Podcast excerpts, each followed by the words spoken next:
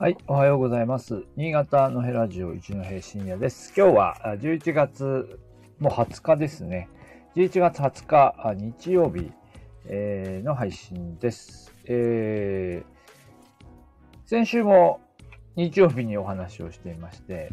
もうすっかりなんか日曜番組みたいになってますけれども、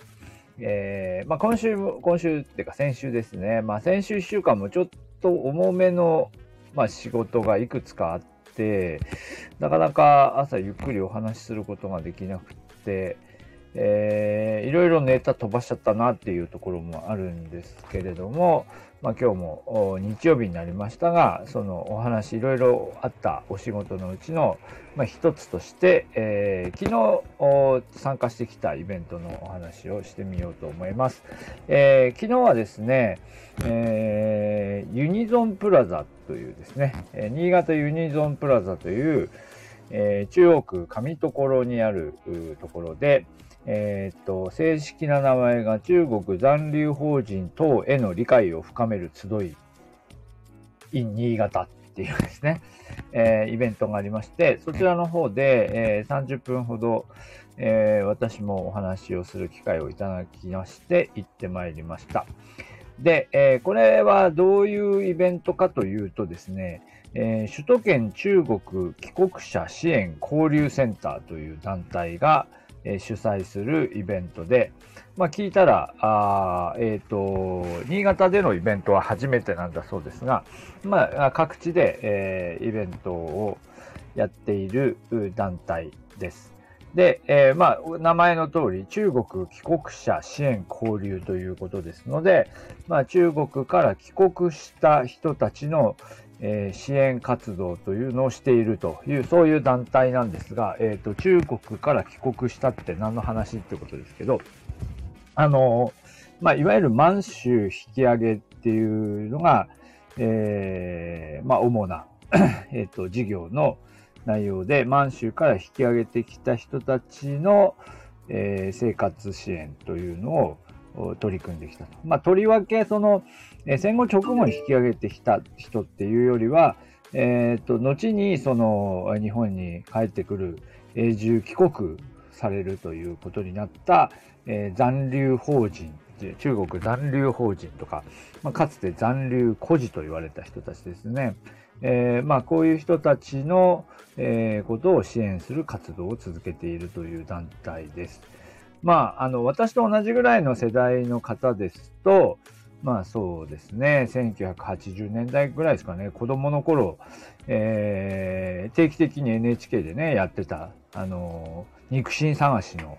えー映像を記憶されてる方もいらっしゃると思いますが、まあ今も若い世代の人になると、まあそれを見た記憶もなく、まあほとんど、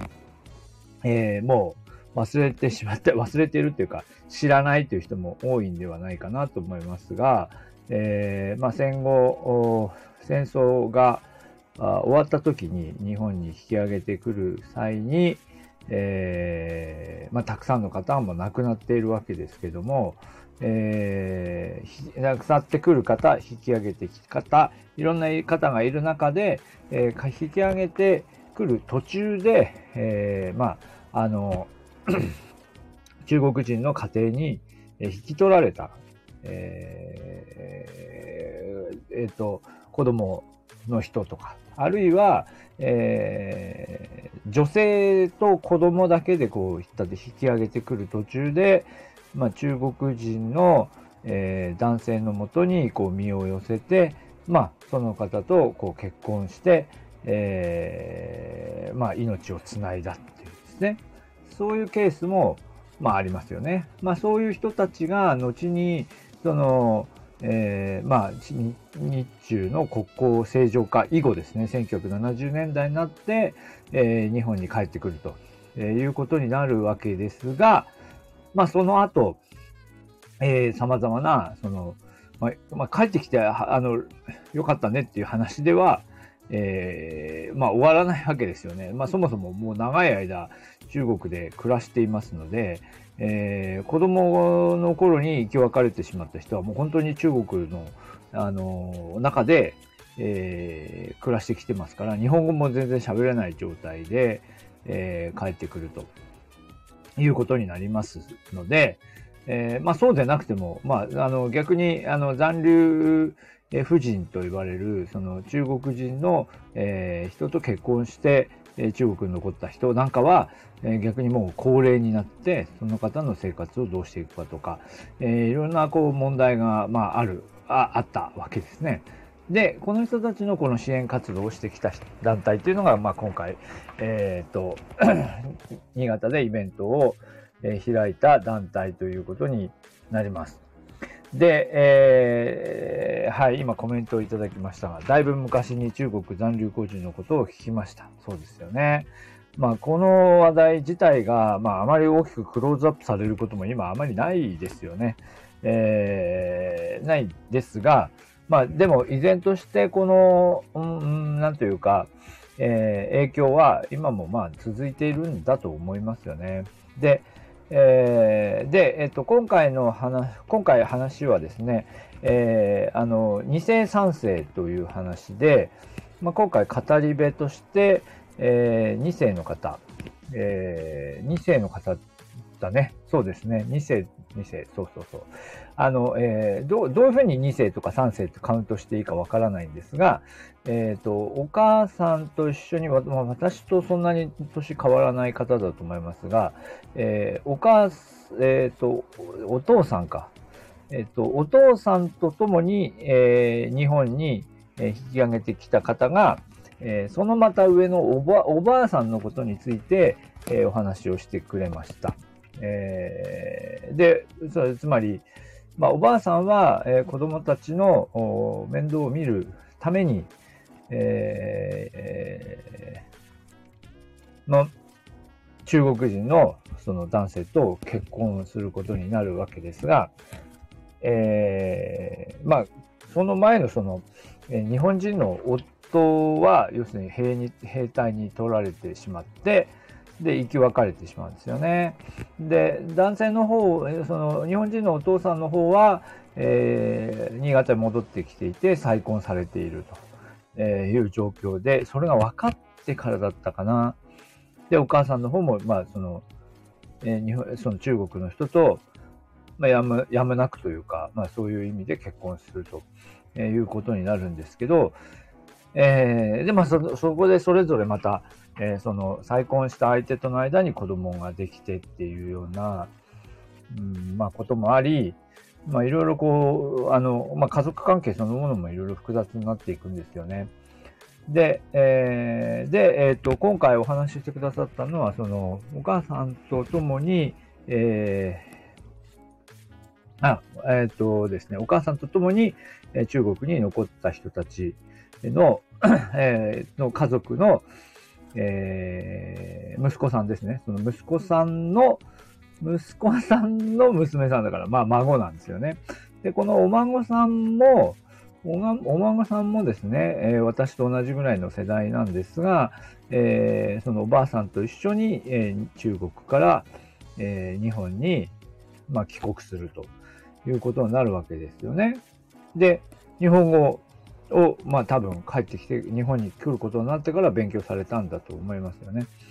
えー、で、その彼女が、まあ今回はその彼女自身の、えー、人生というよりは、そのおばあさんですね。おばあさんの人生に向き合って語り部としてお話をしてくれました。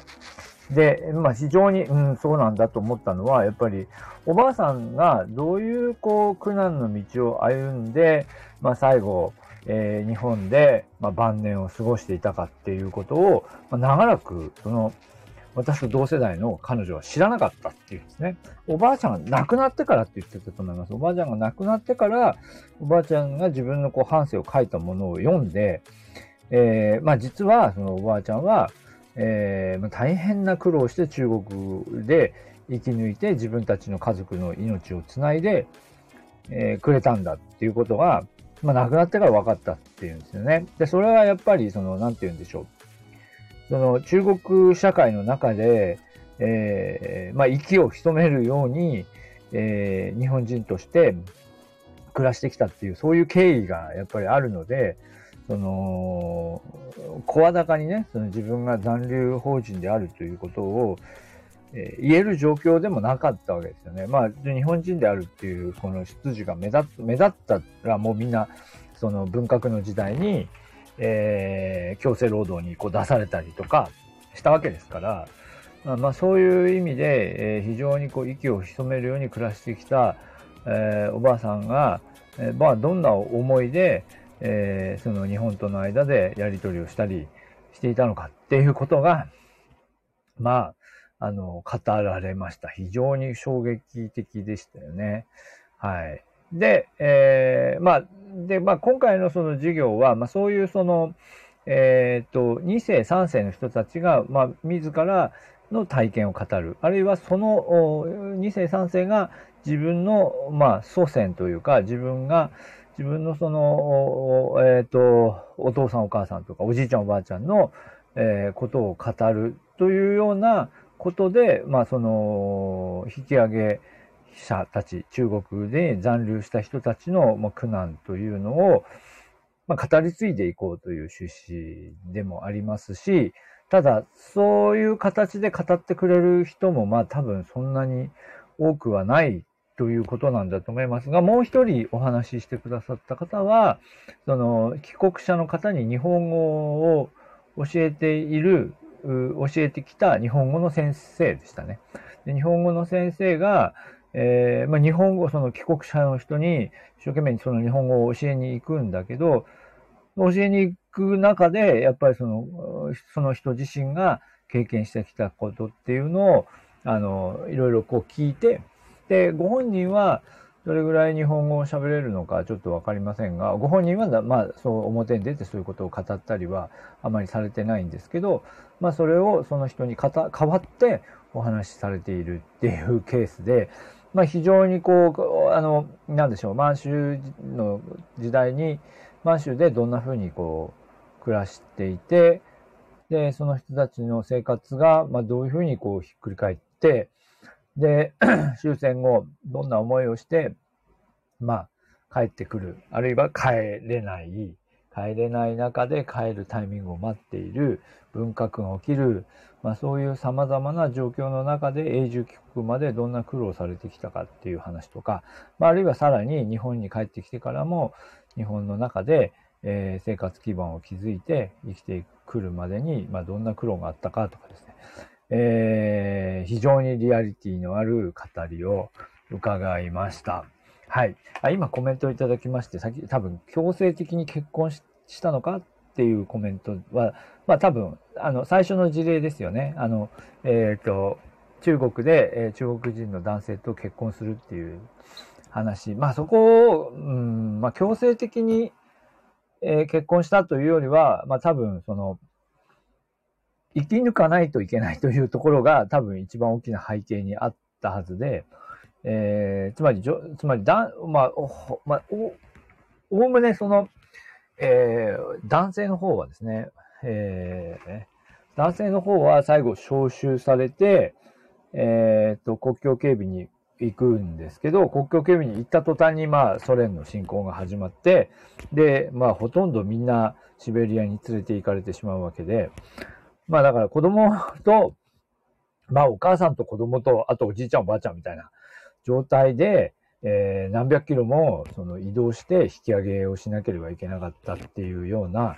背景があり、特にその北の方の人ですよね。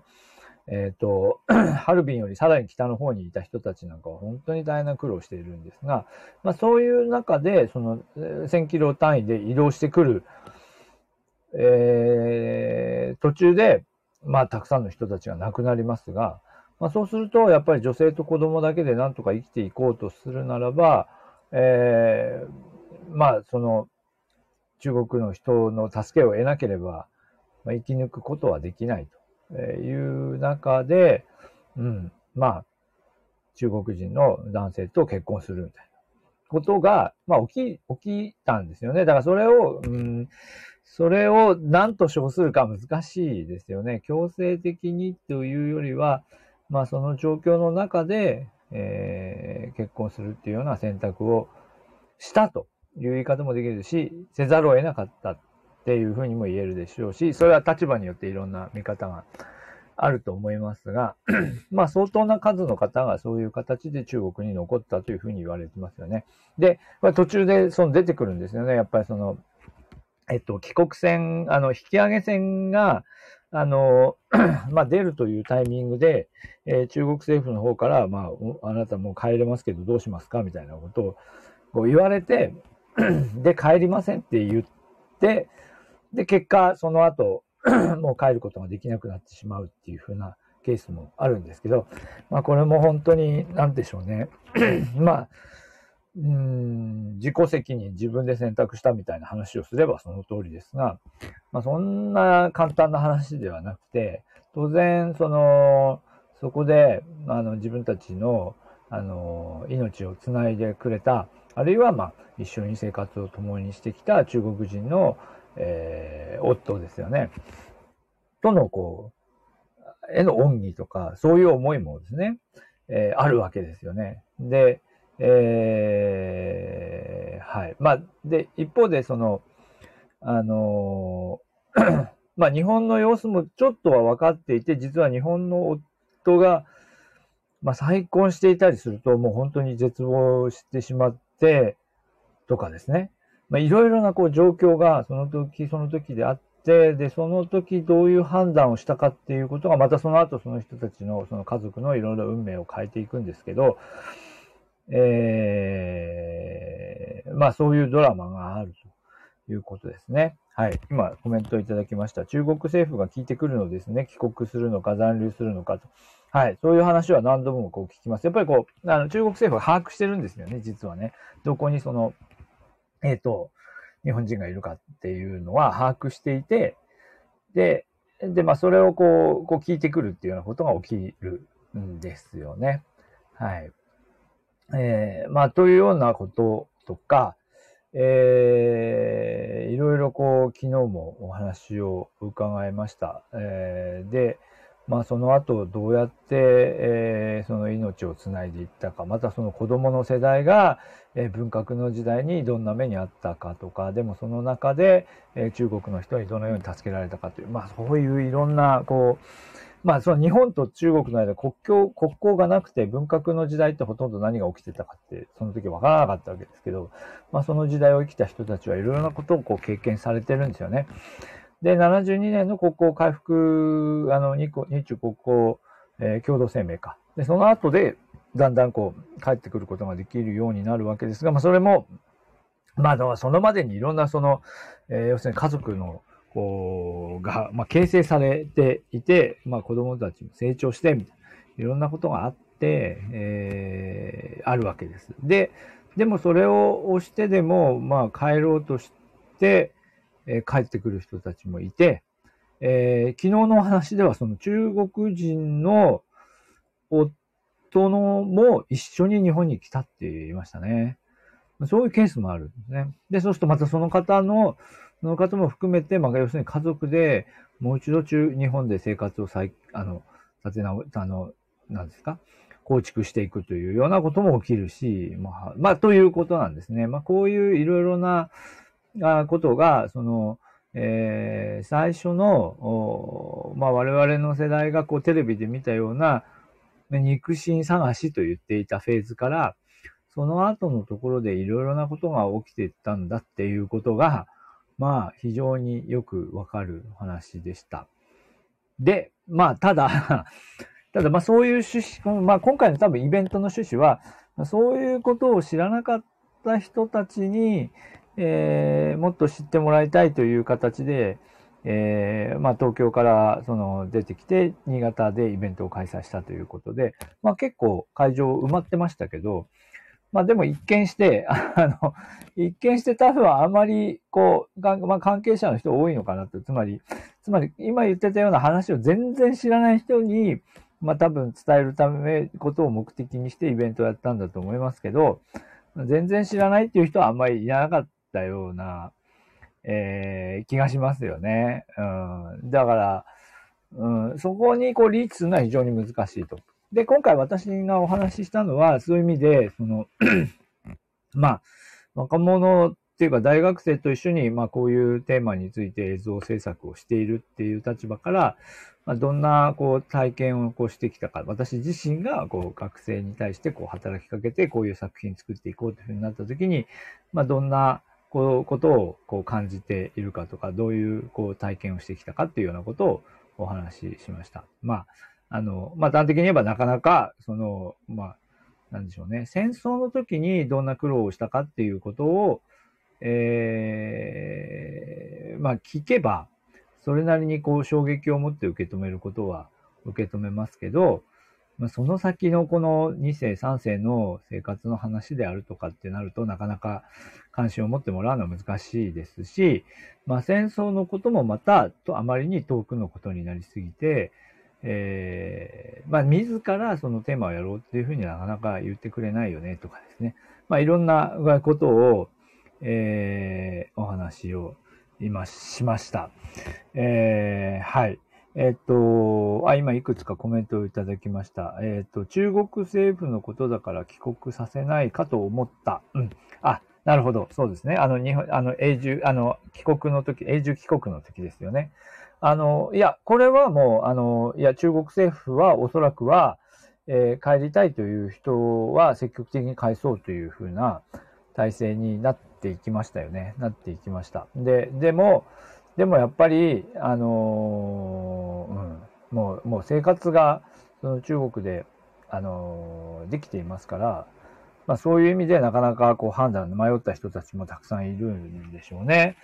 えー、まあ、でも、そう、とはいえ、その、まあ、あの、永住帰国が始まった頃は、やはり日本と中国の間では、あの、経済格差があったので、その、さっきお話ししたように、ご家族も含めて、やっぱり日本に来たいというふうに、まあ、家族全体でこうまとまって、えー、その永住帰国に向けて、えー、意思がこうまとまるって、まとまったっていうところはあるかもしれないですね。今は逆に、今、今、今はそういうことはまああんまりないと思いますが、今、今だったら、えー、もっと複雑な、もう別に中国にいた方がいいじゃないかとか、いろんなことが起きそうですけどね、当時はまだそういう状況だったんではないかなと思いますね。えー、はい、えー、柔軟なところもあるんですねって、あの、あの、うん、あれですよね、あの、えっ、ー、と、日本の、あの、日本が在日朝鮮が、韓国朝鮮人の人たちを、あの、北朝鮮に返した時も、まあ同じようなところはあるんじゃないですか。その、やっぱりその、国際親善のためにとか、あるいは人道的な観点から返すっていうふうに、日本政府は言ってましたけど、でも多分、機関事業で、機関事業に、で、朝鮮に帰った人たちは、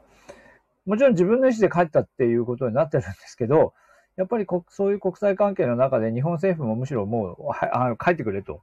えー、つまり、その在日コリアンの人たちの生活問題っていうのも結構大きな、え課題としてなっていたので、えー、帰りたい帰りたいっていうんだったらぜひ帰ってくれっていうふうにしたっていう面はあると思いますよ。その、だからそれと同じようなことが中国政府としてもあったんじゃないですかね。日本、あの、中国国内に日本人がこう、いっぱいいて、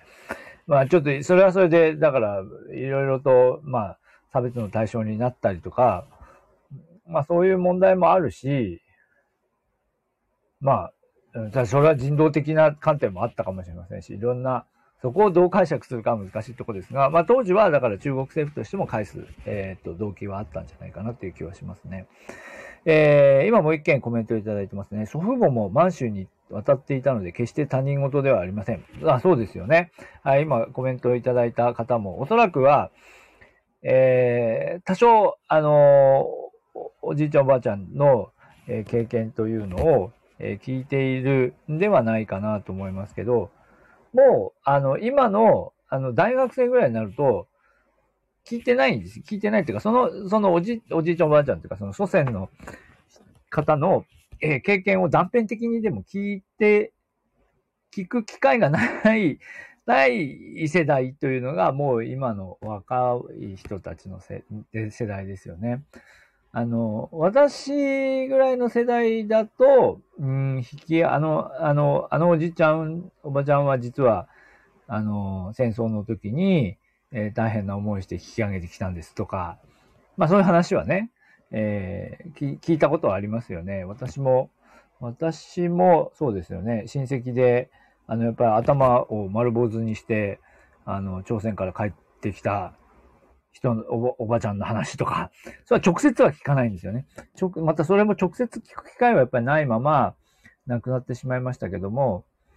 まあでも間接的にはこう、そういうふうなことを聞き、そしてその人は、その人は生きている時にその話を聞いているわけですよね。まあそういうリ、そそういう意味でのリアリティは、もう今のその20代ぐらいの人たちはもうほぼ完全に切れちゃっているので、わす、あの、そこのリアリティはもっと薄いんだろうなというふうに思いますね。はい。まあ、という、こう、お話ををしました。で、えー、で、今日ちょっと、まあ、だいぶ話長くなりましたけど、今日あの、お話ししたかったのは、実は、実はこの、今言っていたような、その残留法人の2世3世の人たちが、相当数まだ新潟市内にもお住まいで、で、えー、で、その方々の、えー、まあ、支援をされている方っていうのにもお会いしましたし、えー、そういう人が一定数新潟市内でも暮らしていらっしゃるんですよね。で、今ちょっとなんか慎重にお話ししましたけど、まあ昨日は、あの、いろいろ聞きました。この辺で、この辺のところで、あの、2世の人たちが、まあ集まって、たまに集まったりしてるんですよとか、あの、いろいろ聞きましたけど、知らないですよね。まあそれは、まあ、だからあまりこう言ってないのかもしれないので、今あまり具体的にこの辺の街でとかいう話をしませんが、えー、なるほどねっていうふうな、あの辺ですね、みたいなことを聞く。で、だからそれは結構オフィシャルにそういう会合をしているのかもしれないけど、やはりなかなかこう、それを、えー、みんな知らないですよね。だからもう、で、そしてその人たちの、まあ結構、みんな日本名を当然、その、残留、残留孤児、あるいは残留法人の子孫ということになると、まあ大体日本名があるわけですよね。だから、わかんないですよね。で、で、多分、その、うんと、人たちの、またさらに、えー、子供たちというふうになると、もう、あの、多分日本で教育を受けて育ってきているので、えー、まあ言葉にも、言葉もまあある意味日本語ネイティブでしょうし、うん。まあまあまあまあまあ、まあ、わからないですね。もう、もうそういうごご家家系の皆さんがあどうやってその新潟で、えー、暮らしていらっしゃるか、暮らしているのかっていうことはもう、もうそうなるともうわからない。まあそれはわかわからないのが悪いことではないかもしれないですね。むしろ、むしろそういう意味では、日本社会の中に、えー、再び、えー、溶け込んで、えー、その子孫の人たちは、え、平穏に暮らしているという言い方もできるかもしれませんが、ま、今のこう課題としては、その、あの、やっぱり言葉ができないまま、おーと、帰、あの、永住帰国したけれども、なかなかこう生活が、まあ、言葉ができるようにならなくて、なかなか生活が安定しないみたいな話もこう聞くわけですよね。えー、で、うん。で、またその、その貧困、まあ、いわゆる貧困の連鎖というところで、まあ、さらにその、下の人たちがどうなるのかと、えー、いう話もありますよね。はい。えー、国籍は日本人の扱いになるかな、なるはずです。なってると思いますよ。あのー、はい。えー、と思いますが、あのー、まあ、あの、そうですね。日本人なんだけれども、なかなかこう生活が安定しないというふうな、えー、ところもあるのかなと、あまあそういうふうに聞いていますよね。はい。まあ、というような話で、まあ、あのー、そうですね。